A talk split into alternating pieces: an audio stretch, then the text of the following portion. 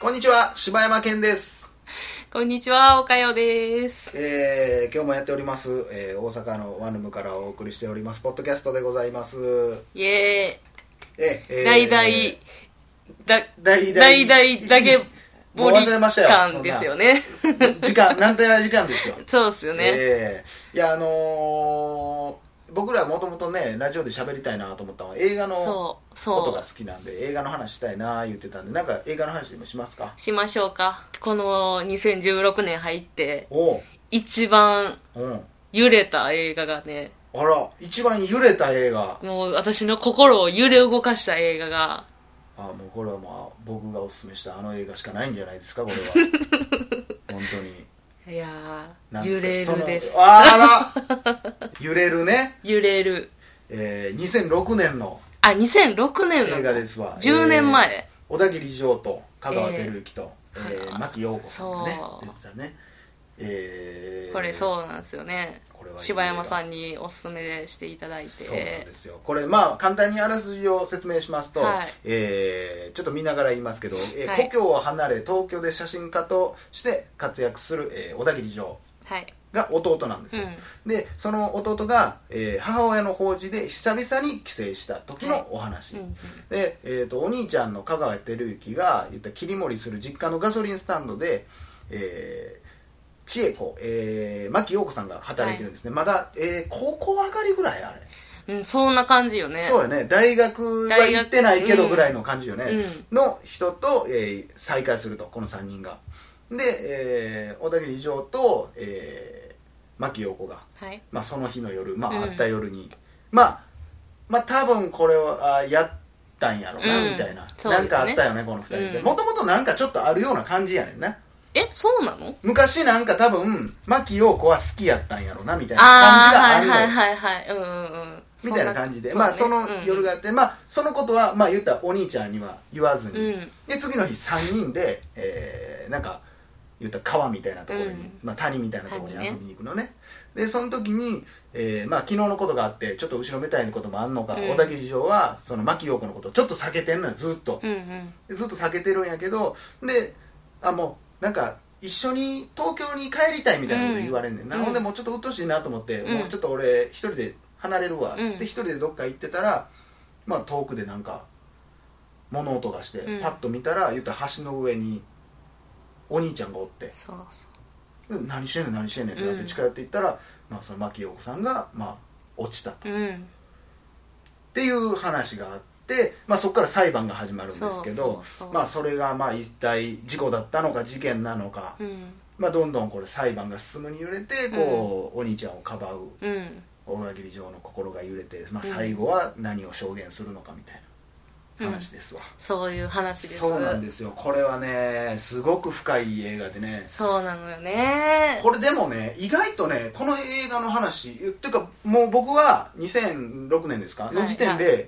ていうか多分日本アカデミー賞とか多分取ってると思うねん。あそうなんですね。で結構揺れるはすごいよみたいな話を聞いとってんけどずーっと見てなかった。俺も去年初めて見て、うん。揺れてもうほんまに、うん。うんもう揺れまくって、うん。揺れるよね。これでも俺は正直いっちゃん最初見た時は最後まで見て途中まですっごい面白かったんや。うん。あすげえあなるほどなそうなっていくんかと思ってて最後の30分ぐらいで、うん。俺はえ何この展開ってなって、最後まで見とって、うん。いやなんかちょっと納得できんわ、うん。胸くそ悪くなるしね。ってなっとってん。うん。ほんでいやなんでこんな終わりなんやろと。おかしい。絶対おかしい。あれどういうことやと思ってえお兄ちゃんこういう考え方やったやろ、お兄ちゃん弟がこう思ってたやろ、うん。こうこうこう。えー、もしかしてってなっうてん。あそういうたどり着き方。そうやね俺はだから結構ねこれちょっとねこの後ちょっとネタバレするかもしれないですけど、はいはい。僕は結構小田切城と同じぐらいの感覚で気づいてしまったののよ、あ。だから後から自分の心の汚さに うわーってなってもうてもう涙バーって出てきて。いや、だから、もうこれ多分、うん。その、こっちの、その、えっ、と、柴山さんの、はい。その、兄弟感とかのそうやねもう兄貴部分とか、まあだから私も、その、兄弟のうちもはいはい。間柄とかがもうすっごいその気持ち乗せてしまうんよね。わかる。だから、見、見方が変わってくるのよ。まあもうちょっと細かく説明すると言ったらお兄ちゃんが、うん。まあえー最初自分が殺したって警察に言ってまうねんな。そそれはでも多分罪の意識で言ってもうたみたいな、う。うん。もうもう僕が殺したも同然やってことで多分言ったんやけど、うん。後からいやほんまは別に殺したわけじゃないんやけど、うん。みたいになってきてほんで小田切城はいやもうどうすんねんお兄ちゃん、うん。でまあとにかくもう出してあるからって言って、まあ、弁護士雇ってそうそうそう。戦うっていう話なんやけどだんだんだんだん弟の方がもしかしてお兄ちゃん殺したんちゃうか、うん。そして真相は？みたいな話やねんな、だから結構そこで小田切城の気持ちが揺れてんねんな。そう。で、ちょっと、めんどくさくなってきちゃったりとかね。そう。もうお兄ちゃんの態度とかに「何やお前は」ってなってしまったりとかすんねんけど実はまあこれ最終的にはね揺れてたんは小田切城の気持ちじゃなかったっていうこの続きはぜひ、えー映画館でご覧ください やってないんですけどねいやほんまにそれぐらいないけどね。これはね僕あのー霧島部活やめるってよ好きなんですけど、霧島部活やめるってよっていうのは、えー僕の中では、うん。えー青春の1ページをうん。もうほんまに綺麗に閉じ込めた映画な映画やなと思ってるんですけど、うんもう映画の中にほんまに青春っていうものを切り取ったらこうなるんだってうん。いうもんやと思ってまして、うん。でそれで言ったらこれはもうほんまにその相手の気持ちうん。を考える瞬間というか、うん。あおかんってあの時こう思ってくれてたんやって後でじわっと分かる感覚がそのまんま映画を見ると体感できる。感じやなっていうのを思そうや、だからもうそれこそ、あの時、おかんが言ってたあのニュアンスは、うん。っていうのがもう3年後とかもう5年後ぐらいになってからわかるみたいなのを、なんで俺とあの時そう思ったんやろうとか、うん。思うよねね。本当にね。だからそれうん映画の一つのジャンルとして、うん。そういうもんを体感できる映画もちもちろんアクションとかエンターテインメントも大事なんやけどやっぱこれ日本の映画ってすごいよなって思うよね、でもあの良さをうん、言ったらもうあれって言葉じゃないやん。そうやね。それを、これねもう岡谷さんにも僕言いましたけど、え。あの言ったら僕らはその後これってこういうことでこういう感じで、はいはい。お兄ちゃんってこうよねっていう話をしたら、うんうんはい。二人とも、うんそうやんなってなって感動したでしょ？そうそうそう。まあ、最後の最後のシーンの解釈はいろいろあったとして、うん。うん、そうね。それまでの経緯は理解できたでしょ、うんうんうん。これでもね普通の人見たらねり全然理解してくれへんねいや、それが分からへんのよね。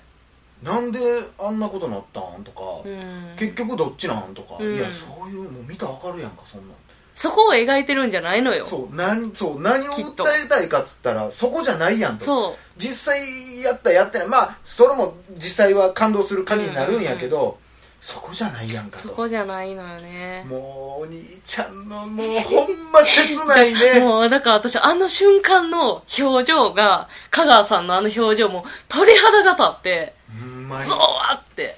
これはねあれが、あの、なんていうやろ、もう、あの演技だけで表現できる人って、ほんますごいなと思ったんいやだよね。ほんま普段映画見えひん人でもあれはもう絶対見た方がいい、うんうん、と思うね。いやーいいえ僕にとっては結構救われる映画ですあら。よかったなって思う映画ですでもこれは見る人によって変わると思ううん。いやうーん僕にとってはハッピーエンドなんであうんうんうんうん。これはまたいろいろそれは考え方あると思うんですけど。まあまあね。ええいやこれはねまあ別に内容別に喋る回があってもいいと思うんですけどね。でも私、なんか普段、うん。あの、邦画派じゃないんですよね、どっちかっていうと。洋画派。洋画派。なんやけど。好、きな映画洋画多いな。そうでしょ？うん。やけど、なんか邦画の、うん。なんか、あの、素晴らしさがね、すごく分かった。そうやね。一あれは作だったな。ほんまにどこに出しても恥ずかしくない。なんかこの微妙なニュアンスをこんなに表現できるのっうんてなんか日本の感じなんかなとか。そうやね。しかもあれ確かデビュー作とかなんかなんちゃうかな。えそうなの？初監督とかじゃなかったかな。ちょっと覚えてないけど。すごいよね。うんいや。あれほんまに見てほしいな。いろんな人に。いやほんまに。でも意外とでも評判あんまり良くないね。面白いけどみたいな最後までだからたどり着いてもらったらねめちゃくちゃ面白いんですけどね、一番最後のあの表情とかも。もそれしか言われへんよな。もう分かる分かる。うーしか言われへんよねほんまに。あれはもう言いたい。もう内容もそ言いたい、ね、言いたいな。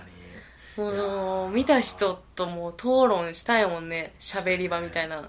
これだからいつかやりましょう。そのもうネタバレ OK で。ああそうっすね。やりましょういやそうっすね。ほんまやりたいわ。うん僕でも感動するで言ったらね、はい。昨日ほんまに昨日なんですけど、はいはい。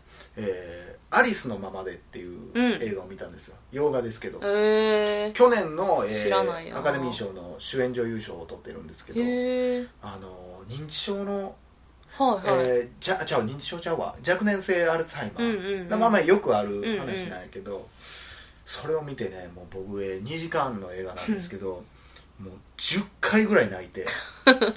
泣いたねボロボロ泣いて。えらい泣いたねそれ。そら主演女優賞取るわと。そうなんや。これはたまらん映画でしたよ。え全然有名じゃない人？いや全然全然有名やろへえっ、ー、とね名前誰やったかな？ちょっと待ってくださいね。アリスのままで。めちゃめちゃ有名よ普通に。えっ、ー、とね。えそれだから若年性あるジュリアン・ムーアアあジュリアン・ムーアが出てんねんけどそのあ綺麗な。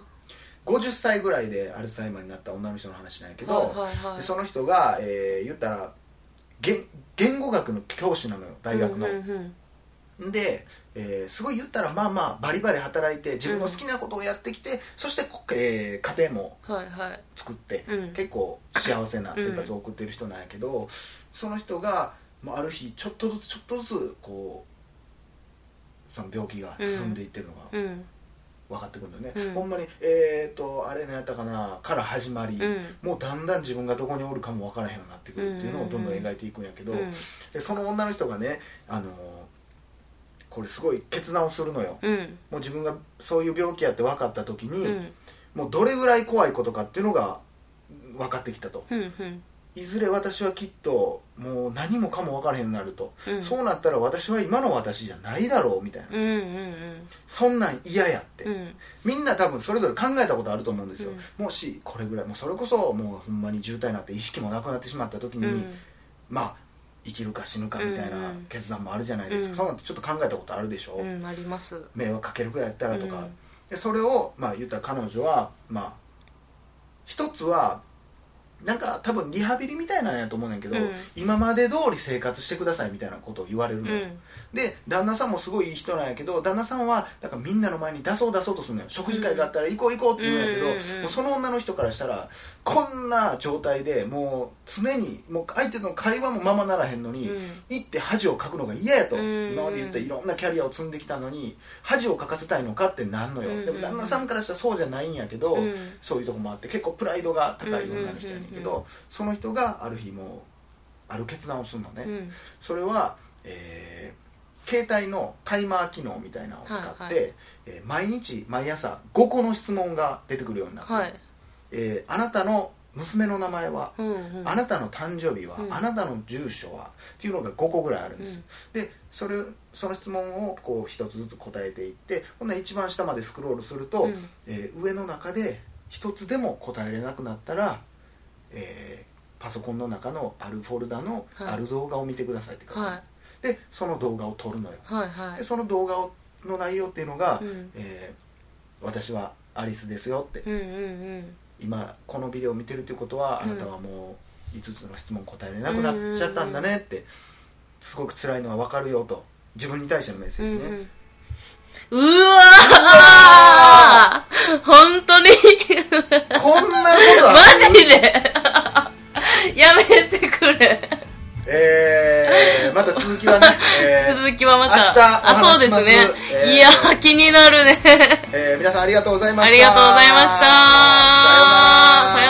うならうも柴山健です。どうもおかよです。ポッドキャストを最後までお聞きいただきありがとうございました。大阪の一般人のポッドキャストでは番組へのご意見ご感想また取り上げてほしいテーマを募集しています。応募はメールにて podcast.nk.gmail.com podcast.nk.gmail.com までお送りください。お待ちしております